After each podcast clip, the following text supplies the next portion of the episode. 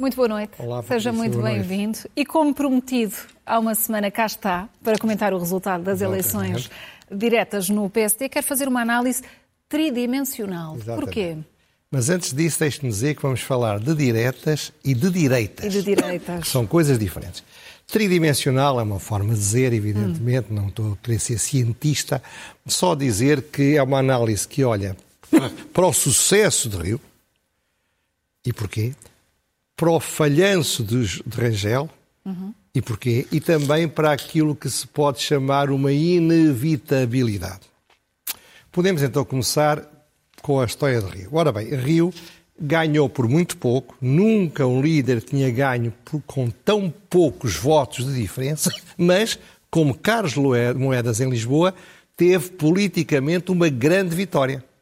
Porque a Legitimou a política. visão estratégica que tinha para o partido. A política não é quantidade matemática, a política é a surpresa dos factos. Não há dúvida que ele ganhou e ganhou, em primeiro lugar, porque montou uma excelente estratégia anti-dirigentes, anti-elites, anti-Lisboa, anti-mídia, sintonizando com o que eu chamava antigamente a raia miúda do PSD.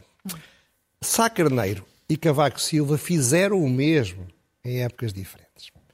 Portanto, isto é sempre uma boa estratégia em eleições no PSD. Segundo, porque ele percebeu que havia uma enorme vontade dentro dos militantes, que são muito poucos, basicamente são 30 e tal mil pessoas do PSD, em voltarem à área do poder, custe o que custar, seja como for. Portanto, ele prometeu-lhes aquilo que eles queriam. E, curiosamente, pegou no slogan, no excelente slogan de Rangel, e tornou o Deu-lhe a oposto. volta. Deu-lhe a volta. Porque o que é que Rangel disse? Com o Rio vamos esperar. Comigo vamos ter esperança. E o que é que o Rio fez? Eu dou-vos a esperança de irem para o poder já. O Rangel faz-vos esperar três ou quatro anos.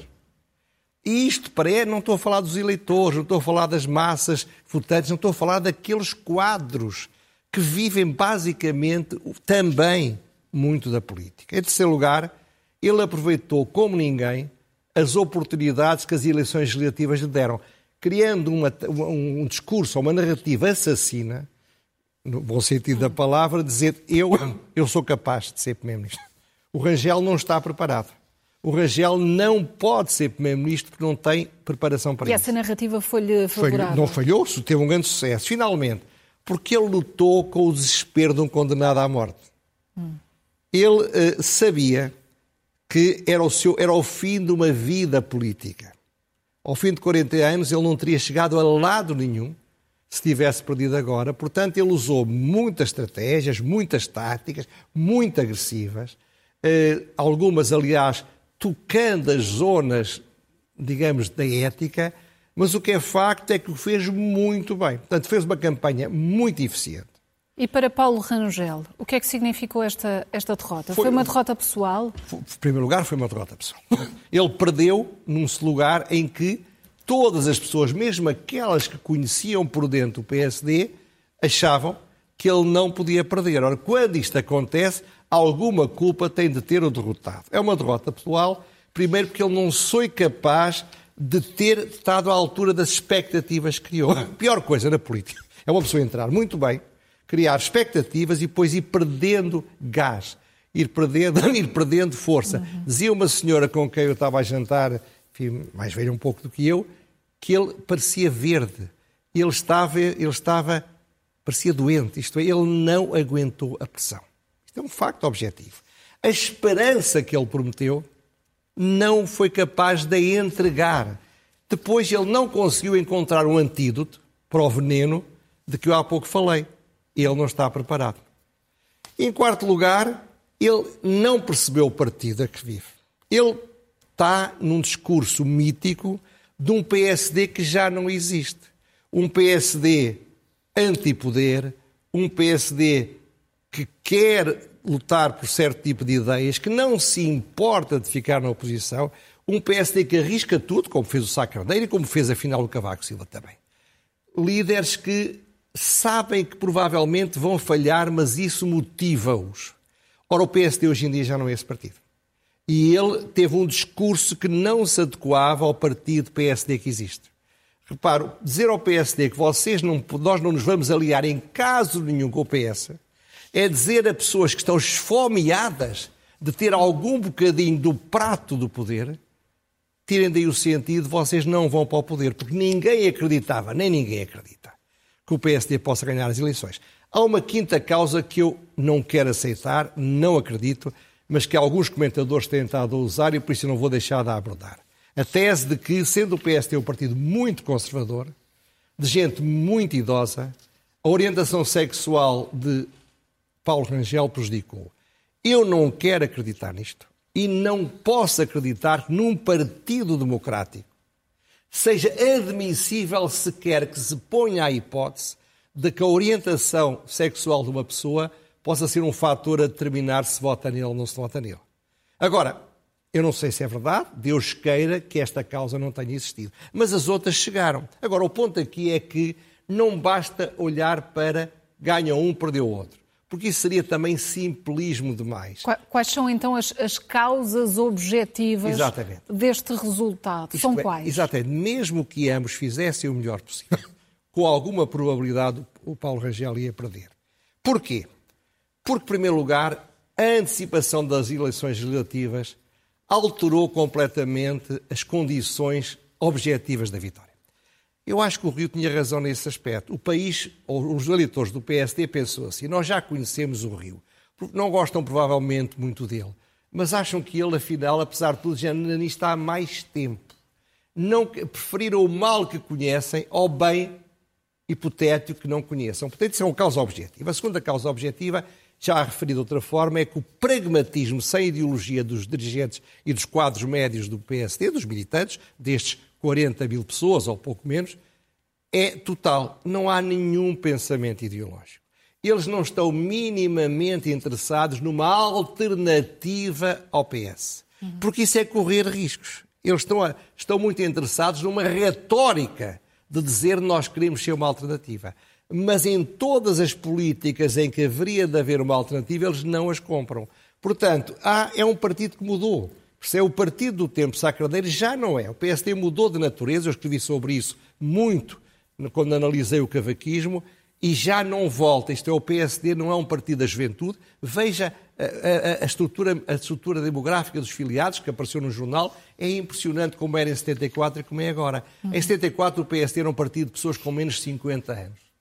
Agora o PSD é um partido de pessoas com mais de 50 anos, estou a falar dos militantes, e sobretudo com mais de 60 anos. Portanto, pessoas mais conservadoras do que reformistas. As pessoas com a idade tornam-se mais conservadoras, acham que têm mais a perder, mais situacionista, menos disposta a arriscar. Um jovem que sabe que ou o sistema muda, ou há uma mudança de políticas, ou ele tem como destino única e simplesmente ou vegetar sem reformas sequer no futuro ou emigrar, essas pessoas podem querer a mudança. Quem tem mais de 60 anos dificilmente quer. Portanto, este era um fator que jogava contra Rangel e joga, joga contra qualquer pessoa que queira uma estratégia de mudança.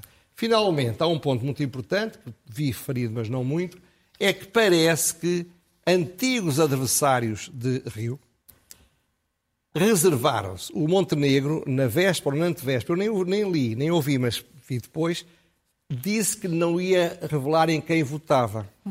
Ora, não se esqueça que o, o, o, Montenegro perdeu por pouco e o Rangel apoiou Rui Rio há dois anos. Poderá ter sido uma vingança ou poderá ter sido um cálculo, no sentido de dizer se o Rangel perder, o Rio mais cedo ou mais tarde vai se espalhar e eu posso voltar. Seja como for, é evidente que era muito difícil, muito difícil, que de facto o, o, Paulo Rangel, mesmo que tudo corresse bem, pudesse ganhar. Já vimos as causas, faltam-nos as principais consequências, as principais deste, deste, resultado. E aí que vamos falar, sobretudo, da, da direita. Deixaremos para falar das consequências à hum. esquerda para outro programa. Primeiro, não há dúvida que a linha minoritária histórica do PSD, que é a linha que prefere aliar-se à esquerda do que aliar-se à direita, essa linha minoritária ganhou as três últimas eleições. Portanto, eu quero acreditar que há uma alteração estrutural e não apenas uma alteração conjuntural ou de personalidades. Esta linha, aliás, é entusiasticamente apoiada pelos meios empresariais, como eu aqui disse nos anteriores programas. Eu fiquei estupefacto de ver o presidente da, da CIP, o Dr. engenheiro Saraiva, num programa que chamado, creio que, Quadratura do Círculo, onde ele, ou Circulatura do Quadrado, não sei bem... Foi no, foi no Expresso também à noite? Não, não foi não, não foi não, não foi não. Não foi? Foi, foi, foi, foi na, hum. na TV. Uh, TV 24. E ele então foi claramente, sem nenhuma dúvida, apoiar, pôr todas as suas fichas na ideia do acordo entre o PS e o PSD. Ora, os setores mais moderados, a não socialistas, querem o mesmo. Repara, o Sá Carneiro ganhou em 79 e o Cavaco ganhou em 85, mas havia setores muito fortes, até de direita, que eram contra aqueles homens que estavam a arriscar muito. Achavam que era muito melhor tentar influenciar um bocadinho o socialismo e moderá-lo. Portanto, o voto, o, voto, o voto que Rio vai tentar é um voto que agrega isto. A primeira consequência é que o PS transformou, o PSD se transformou num partido mais, mais de centro, mais de centro-esquerda. É um facto objetivo. O Rio, nesse sentido, ganhou. E o que será agora este, este PSD de Rui Rio? Ora bem, o problema é que se o PSD de Rui Rio ganhar, a sua vitória é completamente inútil ou até prejudicial. Hum. O Rio, o Rio ganhar é ter mais deputados do que o Partido Socialista. E se o tiver, ele acha que o Partido Socialista, ou diz que acha que o Partido Socialista fará uma vénia e dirá: Senhor Rio, agora é a sua vez. Ora, isso é óbvio que não vai ser assim. Por três razões. Os militantes do PS também gostam do poder e não vão aceitar largar o poder tendo uma alternativa para se manterem. Isto é, o PS hoje em dia está muito mais à esquerda do que estava há seis ou sete anos. Uhum. E, portanto, dentro do PS, a aliança com o Bloco de Esquerda e com o Partido Comunista, ou com um deles, é obviamente mais desejada do que com o PSD. Em terceiro lugar, e isto é que eu não ouço dizer, é que o António Costa disse: se eu perder as eleições, vou-me embora. Isto é, se o PSD tiver mais deputados que o PS, o António Costa demite-se. E então quem vai governar não vai ser o pobre do Rui Rio, vai ser o Pedro Nuno Santos, que fica a mandar no PS e que faz com toda a facilidade um acordo com o PC e com o Bloco de Esquerda. E, Portanto, e o PSD tem forma de se aproximar ou de se ir aproximando desse poder de que fala? Pode chegar lá, mas de uma forma completamente paradoxal. Isto é, só há duas condições que, se se reunirem, o PSD pode. A estratégia do Rio pode ter algum sucesso. Primeiro, perder as eleições. Isto é, se o Rio ganhar as eleições, está perdido politicamente. Se ganhar as eleições, não, perder as eleições, o PS ter mais deputados. Em segundo lugar, a direita ter mais deputados do que a esquerda. Isto é, embora o PSD fique atrás do PS, somando toda a direita, aí incluindo o Chega, o PS ficar em minoria com o Bloco de Esquerda e com o PC, porque nessa altura o PS, para aprovar o orçamento, mesmo que eles queiram, não chega, tem de se ligar ao PSD. Portanto, a estratégia em que o Rio, eu creio que é nisso que o Rio está a pensar desde o primeiro dia, ele sabe que vai perder, a esperança dele é que uma dinâmica de votação mais à direita e o descansaço com os socialistas e irritação com o Bloco de Esquerda e com o PC façam transferir votos mais para a direita que não sejam suficientes para ele ganhar, porque isso seria uma tragédia, mas sejam suficientes para a esquerda não ter a maioria absoluta. Por isso, a grande questão é as direitas. Porquê? Porque para este resultado ser necessário, não é necessário voto útil no PSD, pelo menos em seis distritos do país. Todos os distritos que têm mais do que 10 deputados. E são Braga, uhum. Porto, Aveiro, Leiria, Lisboa e Setúbal nesses distritos, é perfeitamente possível o voto ser dividido por mais do que um partido e ainda assim tirar-se votos à esquerda. E aqui a questão não é de cálculo, aqui a questão é o que é que a direita quer. O PSD não é a casa da direita. Deixemos de ilusões. As pessoas que pensam isso estão equivocados. Eu sempre pensei isso, disse isso há muitos anos que digo que o PSD é, do ponto de vista da direita, parte do problema e nunca parte da solução. Mas o que é facto é que hoje em dia, creio que as pessoas estão a concordar comigo. Então, há uma direita que não tem problemas com isto, que é o Chega. O Chega não precisa de pensar mais. todos aqueles que são radicais são contra um PSD que até cumprimente o, o, António Costa, esses votam sem estados de alma e votam ainda mais agora no Chega. Segundo, o outro problema é a chamada direita moderada, a direita democrática, a direita que não se revê no PSD uhum. e que está neste momento, entre aspas, órfão. Ela pode, por raiva, ir engrossar o Chega, não sendo eleitor natural do Chega, ou pode, por resignação, ir voltar do PSD sem ter qualquer ilusão que não vai ter a mais pequena influência nas políticas e que não vai conseguir que mudem a, a, realidade através de novas estratégias. Os mais jovens, as classes médias, as pessoas em processo de ascensão social, as pessoas de 35 a 44, 50 anos, não podem ter ilusões. O PSD não é o partido de direita, é um partido diferente. Assim sendo, qual é o caminho sem prejuízo de alianças? Ora bem, as alianças podem sempre ser feitas, mas neste momento há três perguntas que a direita tem de colocar a si própria. Primeira pergunta: a direita deseja uma alternativa ao PS ou não deseja? É só retórica ou quer mesmo? Bom, se é só retórica, vote no PSD e vai ficar muito contente. Segundo, a direita, se quer uma alternativa, tem a coragem de correr os riscos de tentar procurar essa alternativa? E se tiver, não se pode formar um partido para daqui a um mês. Só há um partido na direita que pode aspirar a receber essa direita que quer uma alternativa, que tenha coragem de lutar por ela e que, para já pelo menos, nela poderá encontrar refúgio, que é a iniciativa liberal. Será que a iniciativa liberal é capaz de atrair dissidentes do PSD e do CDS, de se apresentar às eleições com nomes relevantes que venham de áreas da direita, mas não necessariamente daqueles que são da iniciativa liberal desde o primeiro dia? A resposta a estas três questões vai determinar o futuro da direita e, através dela, o futuro do quadro político português. O mais provável é tão simples como isto. O mais provável é que o PS ganhe, sem maioria absoluta, que tenha maioria absoluta com o PC e com o Bloco de Esquerda e que, basicamente, nesse sentido, visto do lado da direita e do centro, tudo fique rigorosamente na mesma e a estratégia do Rio não sirva para coisa nenhuma.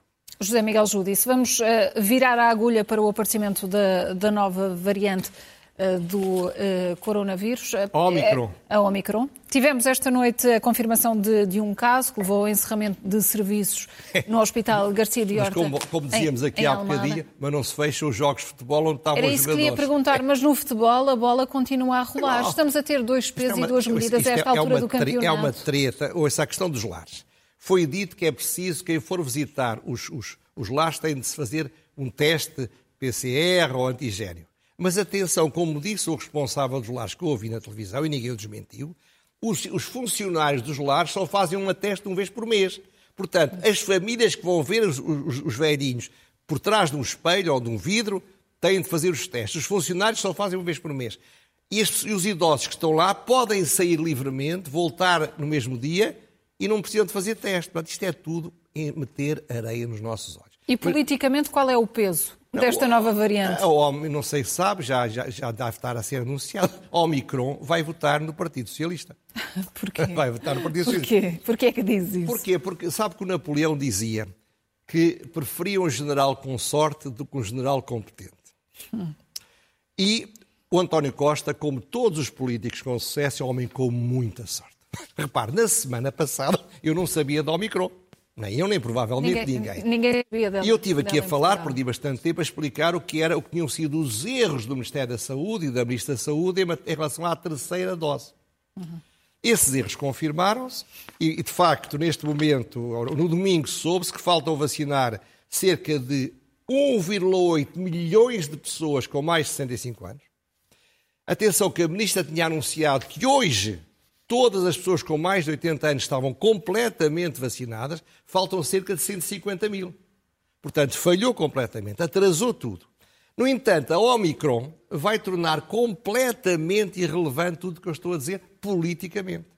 Porque daqui para a frente, todo e qualquer surto adicional, todo e qualquer aumento de angústias, todo e qualquer aumento de, de, de crises ou de doenças, Tudo isso vai ser causado, obviamente, pela, pelo pobre Omicron. Mais do que isto, as pessoas que estão com, com, durante o mês de janeiro, ninguém vai pensar noutra coisa que não seja na Omicron e na, na Covid. Os telejornais, os jornais da noite, já não falam de outra coisa.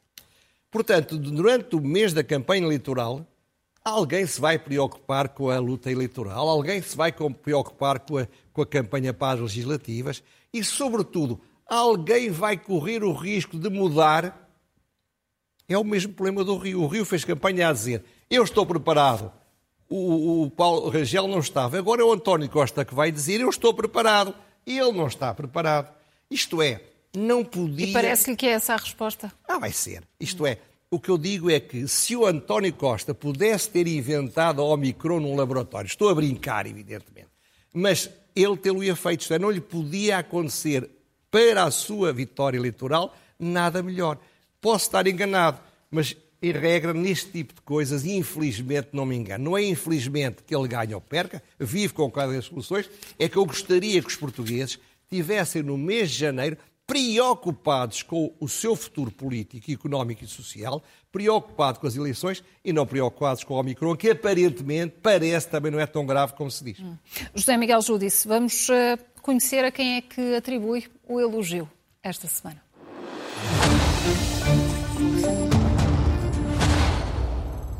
É ao Presidente da República. Hum. Não pelo facto de ele ter devolvido uh, ao Parlamento a lei de eutanásia mas pelos argumentos que usou. Consegue te... compreender os argumentos ah, que justificaram este Qualquer pessoa com mínimo de testa consegue, isto é. A lei, ao contrário da lei, o que ele disse foi escorreito, claro e juridicamente muito rigoroso. Foi completamente diferente da, da, do, veto lei, do não veto à lei travão, lembra-se disso? Uhum. Pelo contrário, a lei, como ele demonstrou, num texto clarinho, clarinho, clarinho, é que, de facto, onde se trata de fazer aquilo que o Tribunal Constitucional mandava, que era definir onde é que, e quando e porquê é que pode haver eutanásia, há três definições diferentes.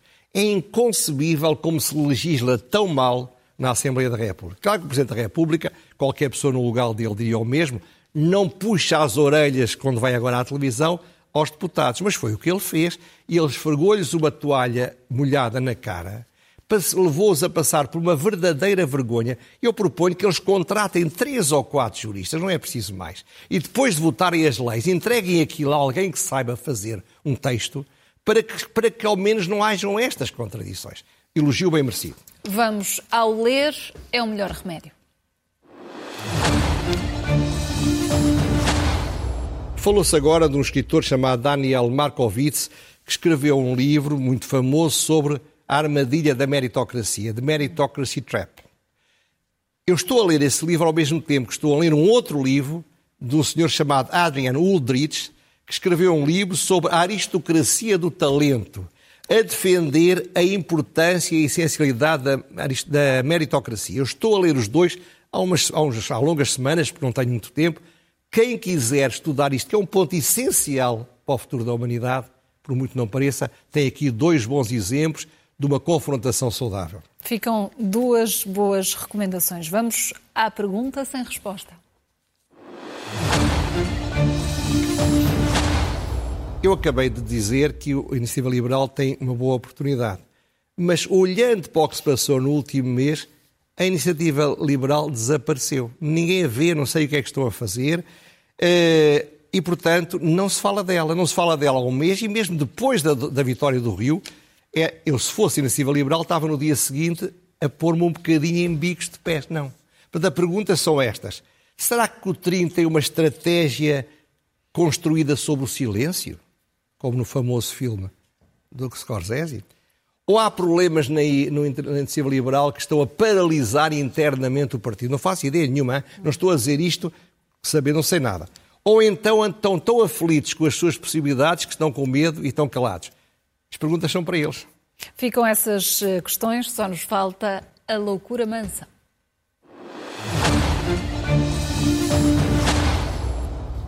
A Ministra da Saúde acusou os médicos de não serem suficientemente resilientes.